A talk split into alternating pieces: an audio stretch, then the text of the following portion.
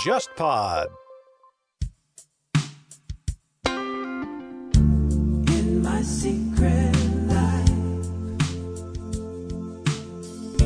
In my secret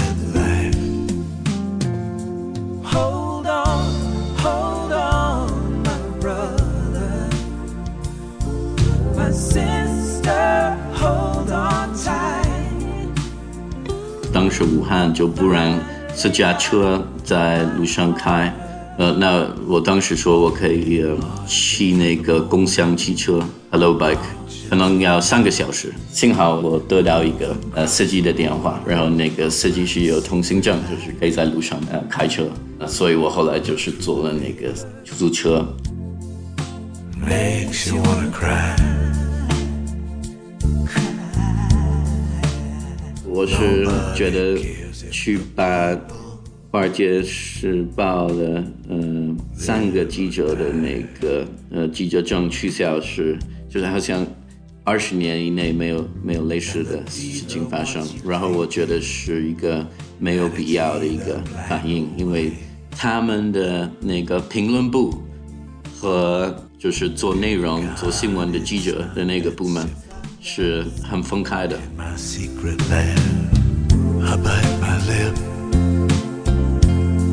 I bite what I'm told. 从一个记者的角度来看，你会怎么样评价？就是像李文亮这样的人，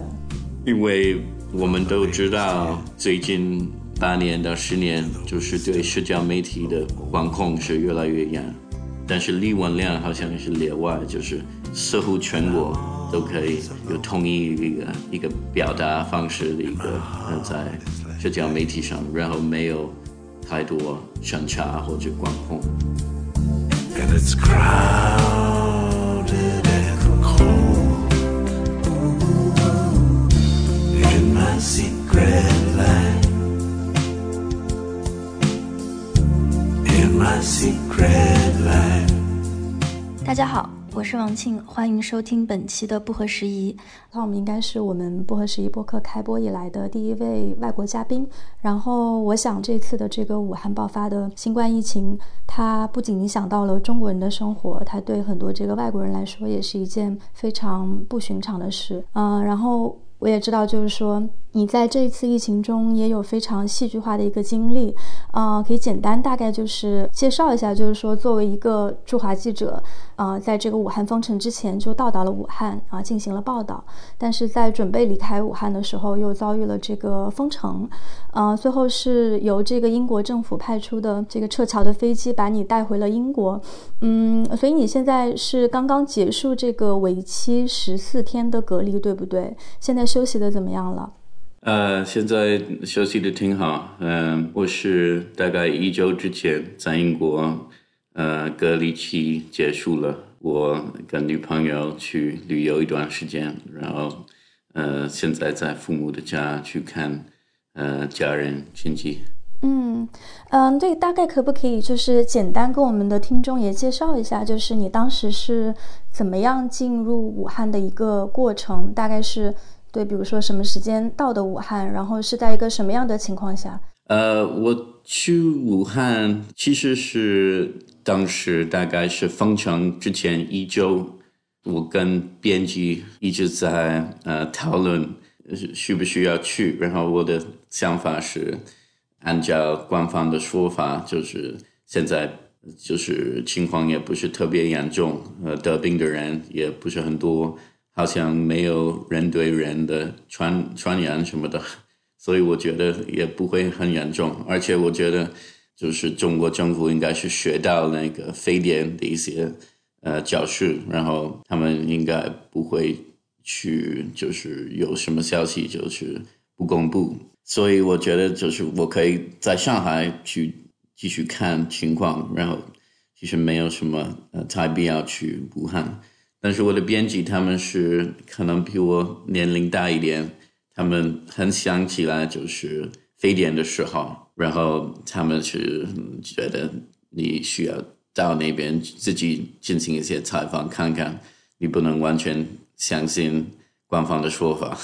所以我就是大概封城一周之前就到了武汉，然后当时的感觉气氛这是比较正常的，就是大部分的武汉人是听说有一种呃新型的呃病毒，但是没有太恐慌，然后觉得呃应该是有关部门在控制这些事情，然后应该不会有很危险的情况会呃出来，所以我当时也觉得没有觉得是一个很大的故事。呃，所以我好像这方面后来是，呃，证明是我的看法是错的。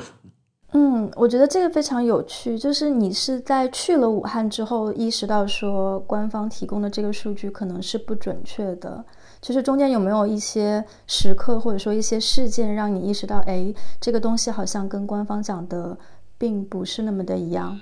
其实我是就我那个嗯，编辑有不同的。呃，说法，我的编辑主要是在在香港，也有一个在北京，然后他们也是有不同的看法。因为第一个让人比较怀疑的地方是，呃，我记得封城之前可能两周，就是国外出现了一些病例，呃，好像呃韩国、日本开始有一些人得了病，但是武汉大概。一周到十天，就是没有公布任何的新的那个案例，呃，所以呢，就是有一些香港的编辑看到这些数据，感觉比较怀疑，呃，武汉来的那些数据，就是说不太可能有越来越多在国外的呃案例，但是国内还是没有，所以这是从那个时候人比比较怀疑。了解，了解。所以我觉得，呃，在这个疫情爆发的过程当中，就是大家可能这段时间也是这个每天都在非常负面的一个呃信息的呃这种过载的一个状况之中。然后我想，就是作为一个在前线的记者。呃，这种感觉可能又会更加的突出。我注意到，就是你在这个推特上，大概是嗯一月十九号的时候转发过一条这个 tweet，啊，是说这个 advice if you are upset by the news。然后我注意到你在一一月二十三号的时候把这一条 tweet 又转发了一次。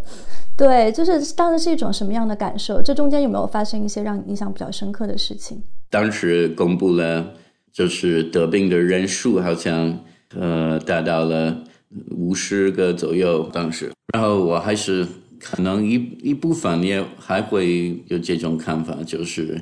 可能到这周，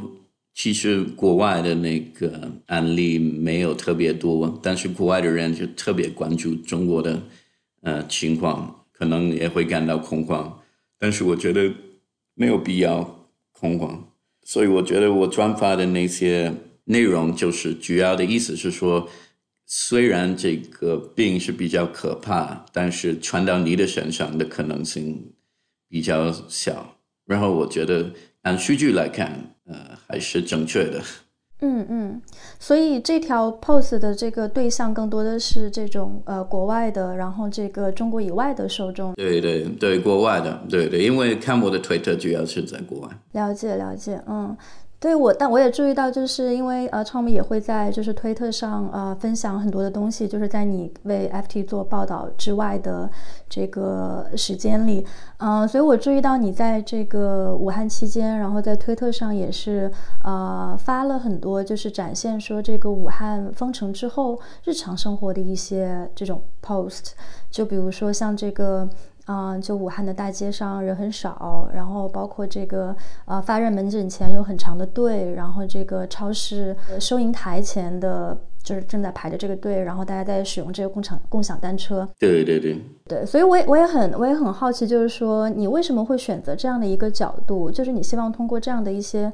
就是很日常的一些场景来传达一个什么样的信息呢？因为我觉得记者的工作就是也不是很复杂，你就去一个地方，你尽量去用自己的眼睛去看真实的情况，然后对外传播。所以呃，我记得那个方程，你前一天，我也是准备离开武汉。当时我觉得我从那些医院呢什么的，就是得到的信息也不是特别多，因为大部分的医院的呃工作人员、医生什么的，还有院长，他们是有规定是不能接受外媒的采访。然后我也是当时去了那个武汉政府啊，还有一些有关部门，他们都是不能接受采访。然后你在路边做采访时，呃，收获也不是特别大。所以我是封城，呃，前一天我就是决定要要离开武汉，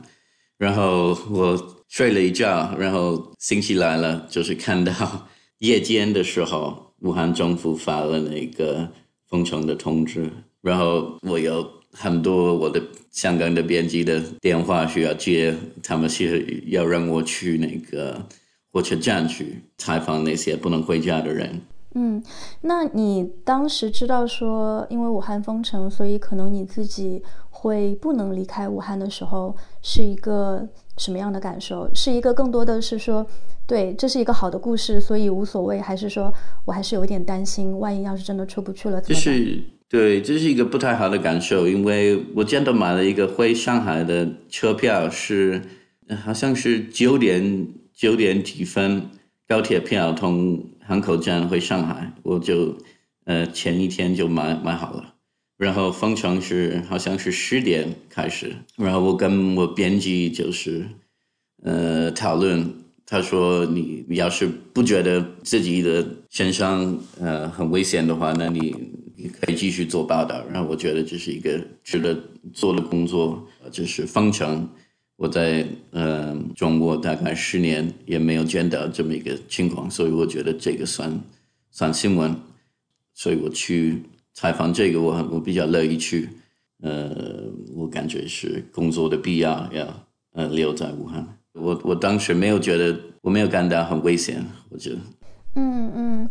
对，这个也是我我自己非常好奇的一个问题，就是说，作为记者在前线报道的时候，其实因为传染病这个东西，它跟一般的这种突发的报道也不太一样，就是你作为记者，其实也是有很大的风险的，就是传染病它不会因为说你是记者就不去传染你，那你在。武汉就是后来接下来待的这些天里，就封城之后到你回到英国之前，这些天里面，你每天的状态大概是怎么样的？你是你会不会担心说自己在采访的过程中，嗯，可能会被传染？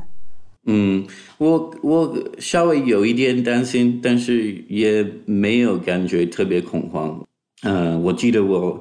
当时就是刚封城的时候，我在汉口镇。嗯，我看到了一些呃财新的记者，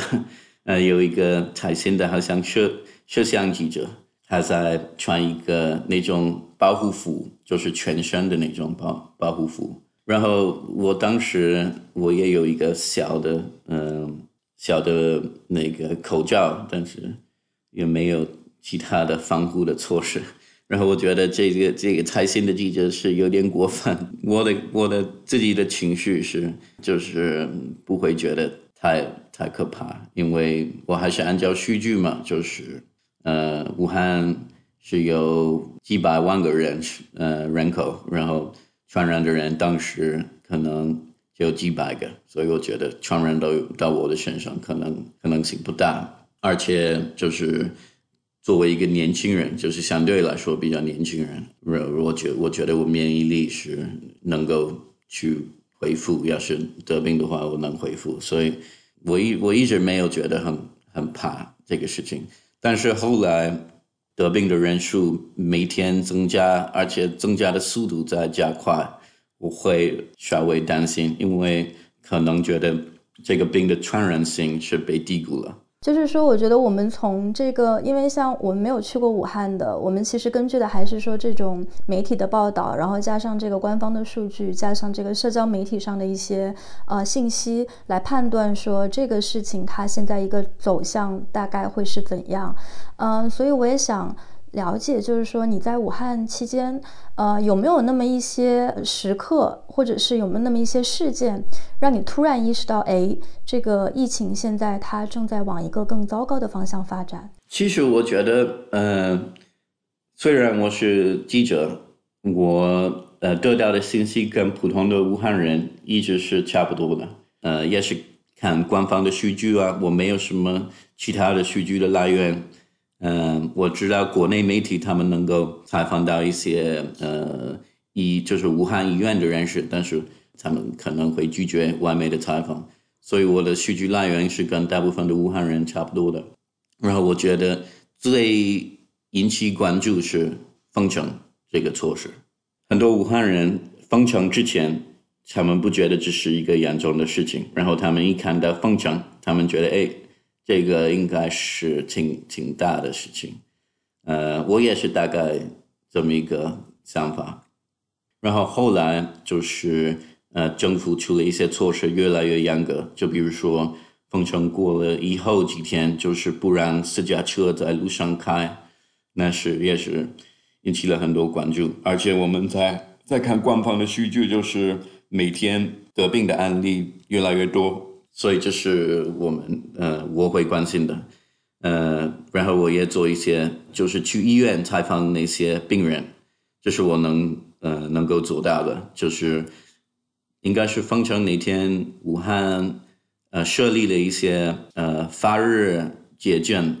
就是你呃觉得呃自己发烧的话，你可以去那些就是特定的地方去看大夫，嗯。然后我去了采访武汉人，然后看那个医院里面的情况怎么样，是不是特别拥挤什么的，这是我一直在做的呃采访。嗯嗯。嗯，对。然后在这个武汉封城的期间，你大概每天的这个行程是怎么样的？比如说你们怎么吃，然后怎么怎么出行，还有就如果没有公交的情况下，你要怎么样就是去医院？你要怎么样解决就是一日三餐的问题？呃，我当时是住在宾馆里面，一般吃饭都在宾馆里面，然后觉得不是很大的问题，就是我的我所住的宾馆里面一直是有吃的。但是我记得封城那天。我当时住的呃酒店，因为离火车站比较近，他们是必须得关门，然后我得换个酒店，然后我换到新的酒店以后，可能一两天又得换了，因为武汉政府说我现在住的酒店是需要外来的医生去去用，然后我又换了一一个酒店，后来换了呃酒店，就是大概住了一周，然后那边是。呃，外国人比较多，就是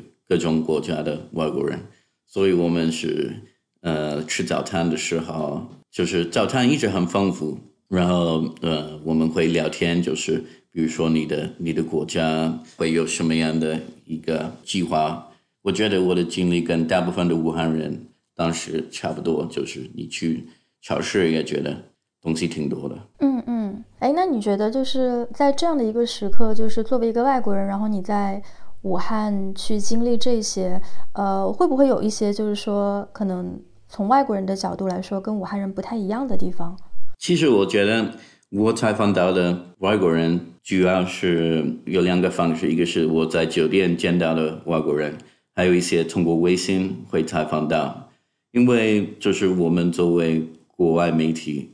呃，肯定是会比国内媒体关注的国外人的经历的更多一些，所以我一直在联系在武汉的外籍人，呃，问他们的情况。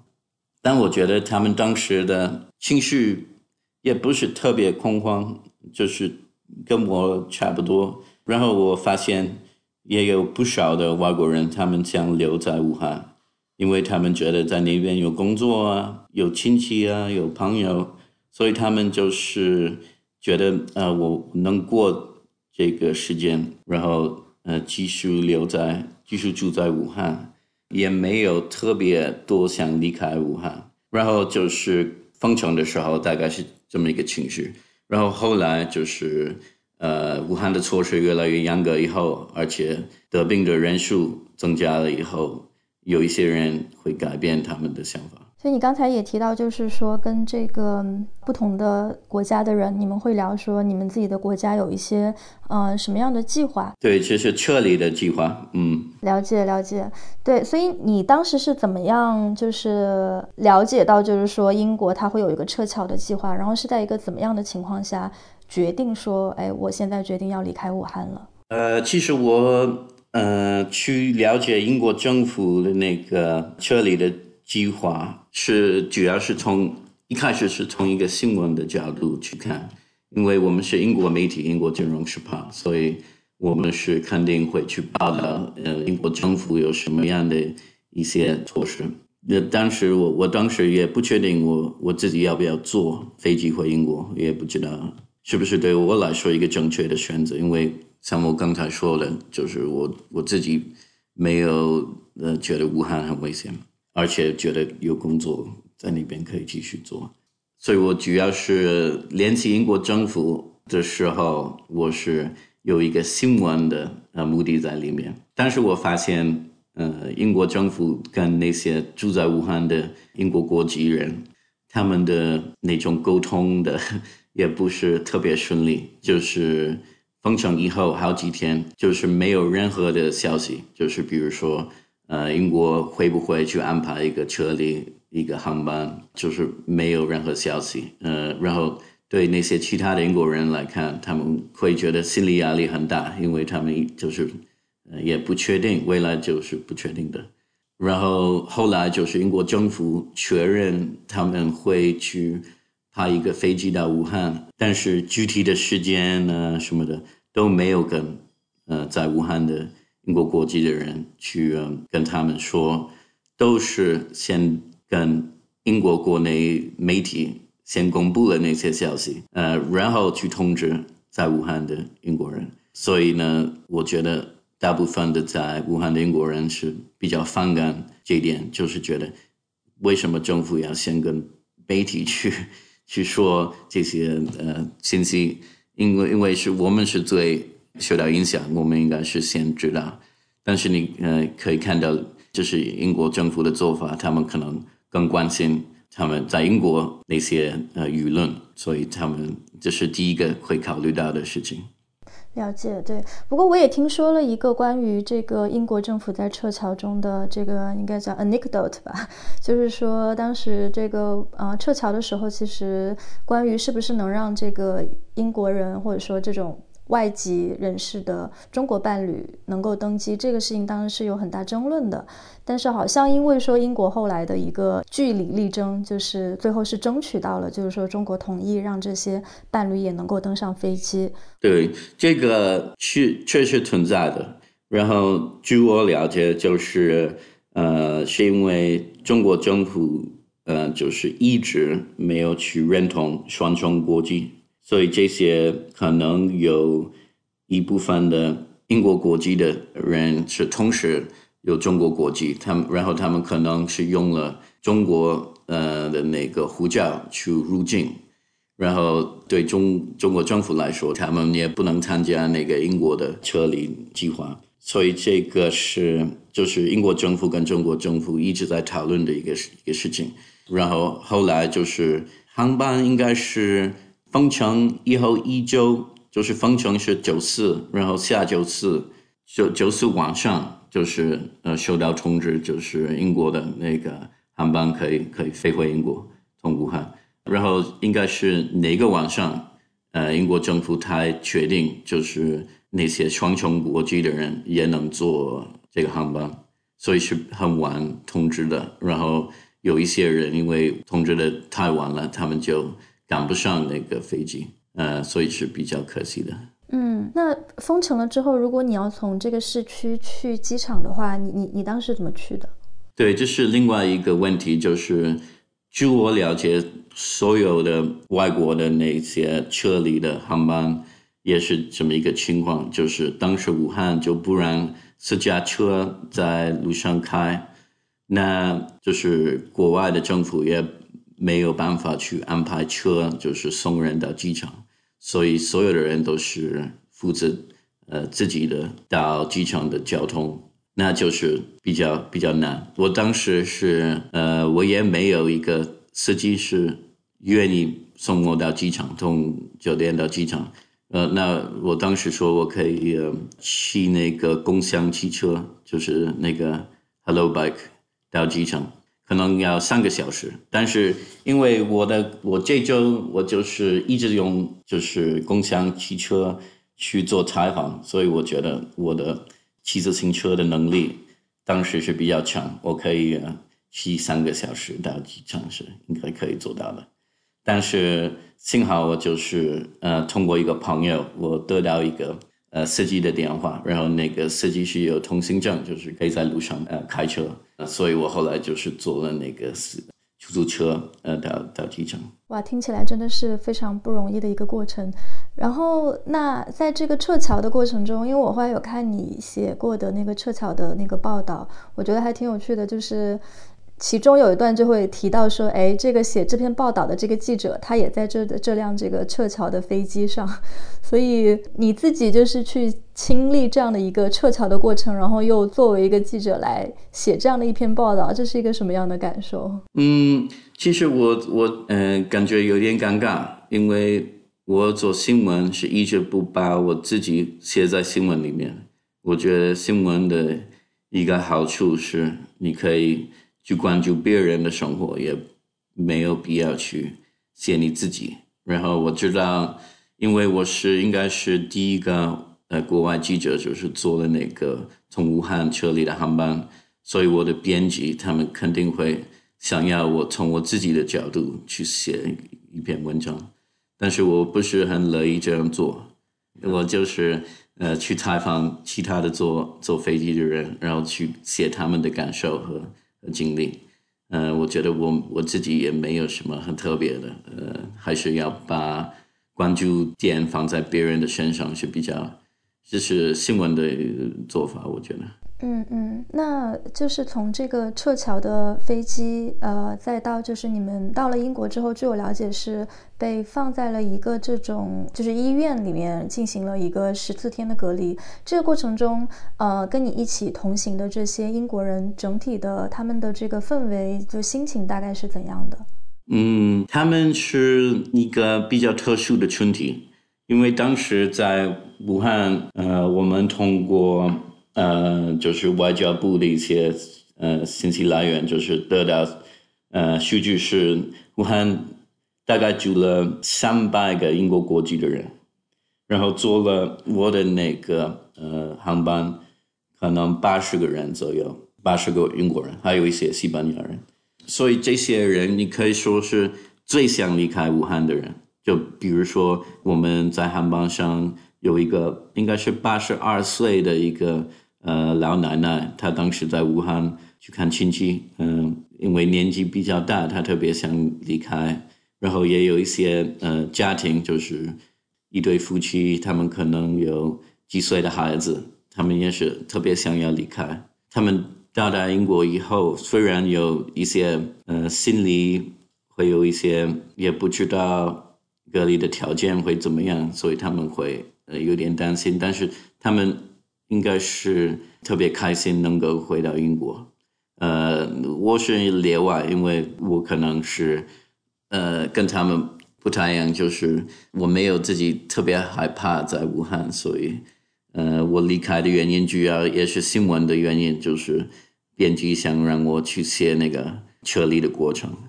这是呃我做的呃航班的一个比较重要的一个。一个原因，而且我我其实我也是有点觉得，就是要是武汉要是封城很久的话，我离不开的话，那我呃我不太想在武汉留了一个月两个月，这是有点对我来说，因为有有朋友在在其他的地方，所以我会觉得，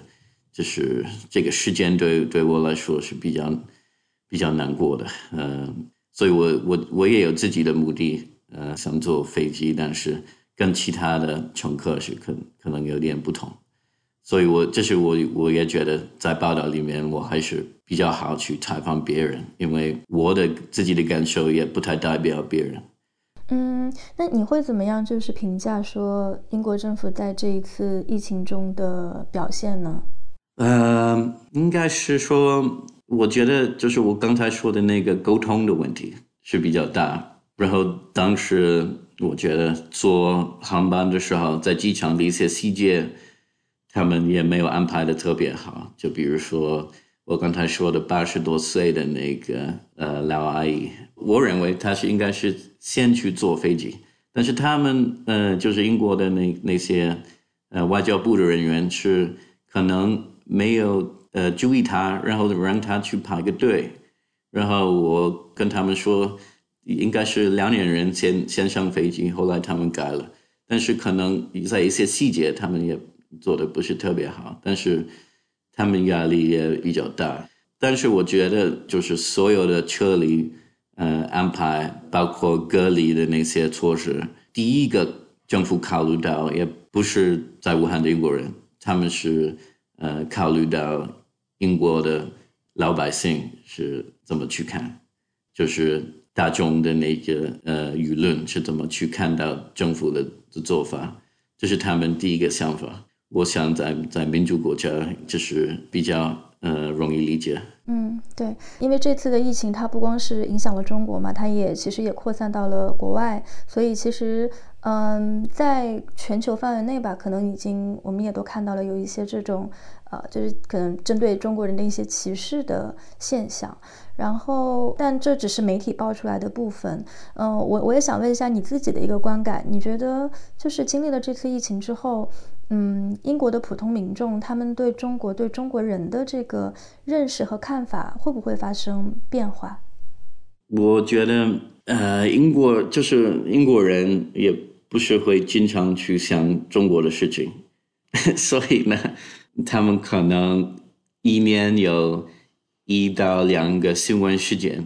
在中国可能会引起了英国的普通老百姓的一个关注，然后。这次的那个病毒应该是其中之一，所以现在英国人听到中国时，嗯，肯定会连起来现在病毒的情况，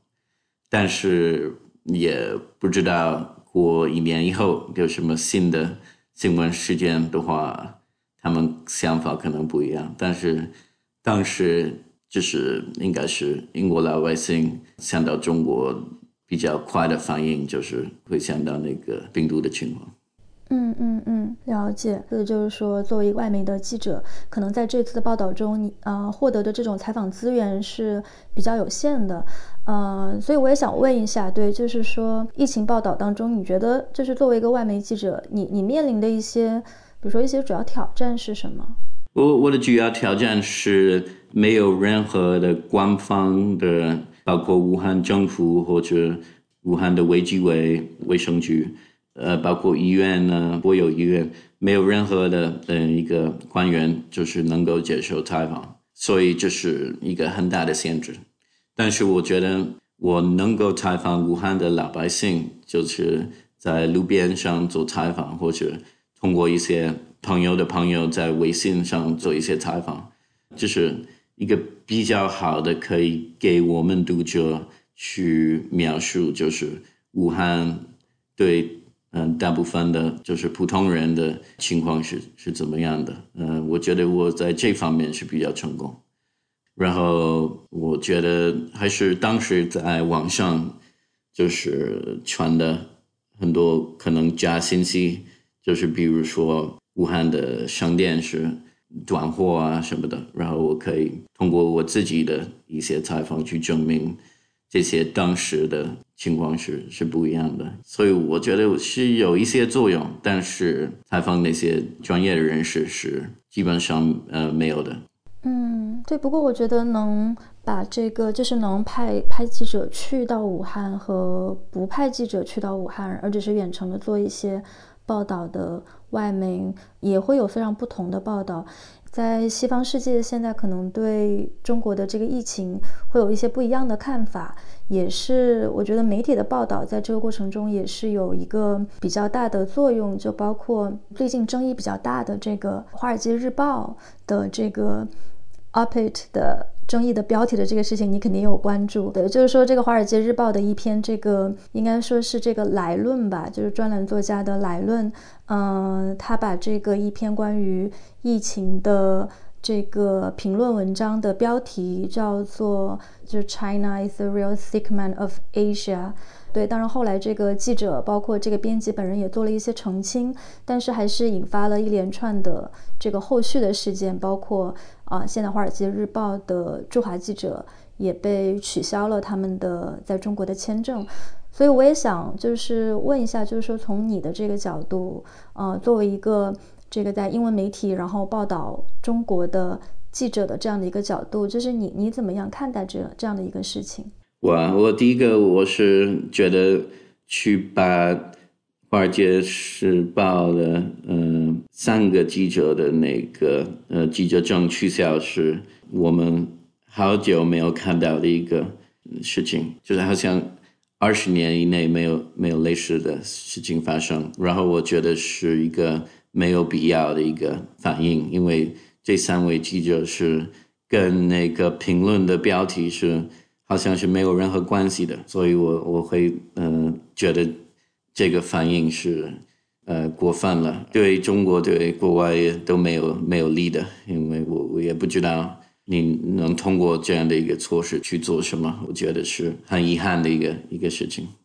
嗯嗯，那对于当时的这篇评论本身，你自己当时在看到这篇评论的时候，是一个是一个什么样的感受？就是我很想理解，就是说编辑在嗯选择这样的一个标题，包括他想传达的一些信息上，你觉得有没有反映一些，就是说呃现在。报道中的一些可能更广泛的一些现象。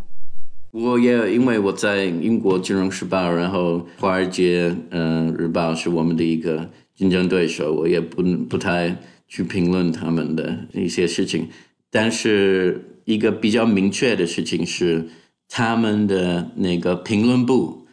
和他们的就是做内容、做新闻的记者的那个部门是很分开的。你可以一直来看，就是《Wall Street Journal》的评论是，在美国的话是很偏右的，然后大部分的，呃，我认识的那边的记者，他们可能是偏左的。呃，记者跟写评论的人看法不一样，他们的做法不一样。你可以看《Wall Street Journal》二十年以来的评论文章，有特别多是很疯狂的。对中国很疯狂，对伊拉克很疯狂，就是说疯狂，就是说我觉得疯狂，可能他那边的记者也觉得疯狂，这是他们的一个一直以来的做法。然后就是很遗憾，这次中国政府是把评论部和新闻部就是混在一起，其实他们是很分开的。据我所知，嗯嗯嗯嗯。然后那你呃，从总体上来说，你怎么样？评价就是说，这次疫情报道里面外媒的一个一个表现，你可以不用就是具体到哪一家媒体，呃，那你的一个整体的这个印象，或者说整体上觉得这次外媒的表现跟以往的这种公共事件相比，有没有什么不一样？嗯，我觉得我们外媒的优势是因为我们没有审查，所以我们能把一些事件说得很尖锐，就比如说。为什么武汉政府十天左右没有去公布新的数据？我们能写的很直接，呃，去写这方面可能是有问题的，呃，这些事情。然后可能中国媒体会写的委婉一些，但是我觉得这次因为可能国内的媒体的审查也有一段时间是稍微放松了一点，所以呢。呃，也有国内媒体有很很多优秀的报道，然后我从这些报道也是学到很多东西，呃，就是我们现在采访不到的东西，所以我觉得这是一个互补嘛。可能我们有一些优势，就是事情能说的很直接，然后国内能能挖的一些新闻的呃来源是比我们还多，所以这是一个呃互补。嗯，对，说到这个。对媒体采访，呃，这一次的疫情中，大家都比较熟悉的一个人就是这个李文亮医生，因为他当时是应该是可能最早出来接受媒体采访的，就是医生呃人士之一。然后呃，当然他后来的这个去世也是引引发了很多的争议，因为当时那个刘亮医生过世的时候，我看到你也有更新这个社交媒体。就是我不知道从一个就是说记者的角度来看，你会怎么样评价？就是像李文亮这样的人。李文亮去世的时候，我还在英国隔离，所以我也是通过社交媒体去了解这个事情。国外媒体的关注点是在舆论上，就是因为我们都知道，最近八年到十年，就是对社交媒体的管控是越来越严。我记得我刚来中国的时候，经常在微博上会有一些，就是引起引起了很很大的关注的一些新闻事件，然后后来这些事件就越来越少，但是李文量好像是例外，就是似乎是全国都在转发跟他有关的消息，所以我们就觉得这一点是是最有趣的一个点，就是好像是似乎全国。都可以有统一一个一个表达方式的一个一个时间，呃，在社交媒体上，然后没有太多审查或者管控，嗯，后来可能这个事情变了，但是有几个小时是这个样子。嗯，对，哎，你你最开始是到中国是在什么时候？是一个什么样的情况下到的中国？呃，我去第一次是。去旅游，零八年，呃，当时是奥运会之前，然后我大学毕业以后就是零九年到了人民大学学了汉语，后来一二年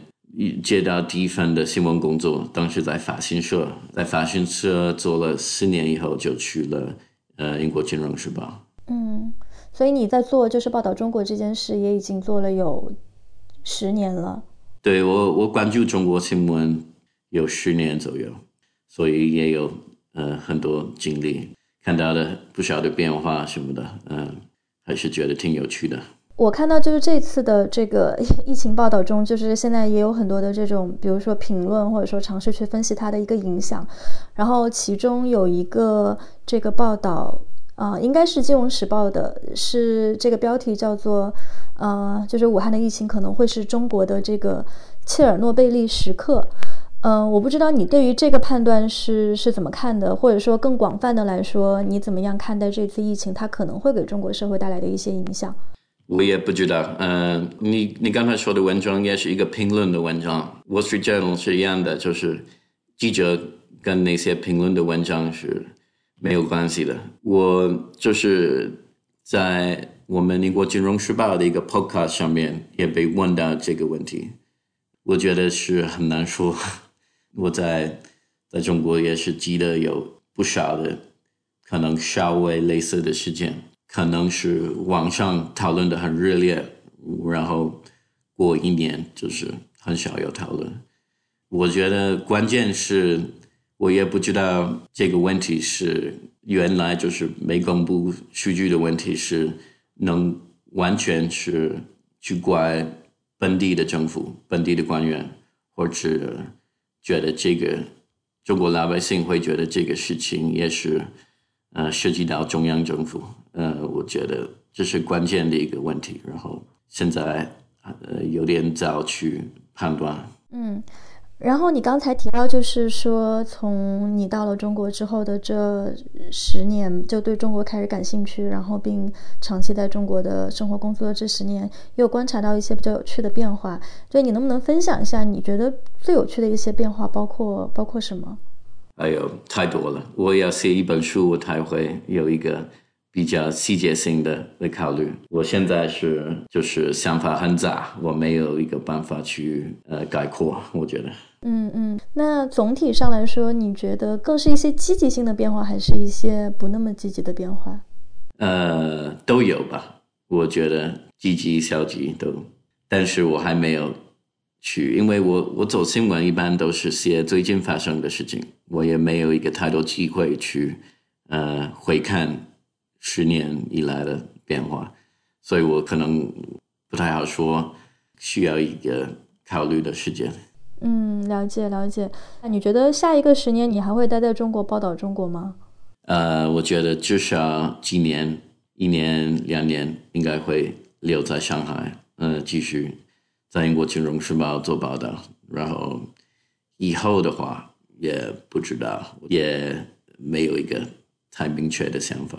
好的，好的，那我们非非常期待，就是你在接下来这至少一两年的时间内吧，就是继续发挥更多好的报道。谢谢你，谢谢你，我也是向向你们中国媒体学习了很多东西，所以也很感谢你们。啊，那我们今天就先这样，然后也非常感谢 Tom。Last out the newsroom. Please put the lights out. there's no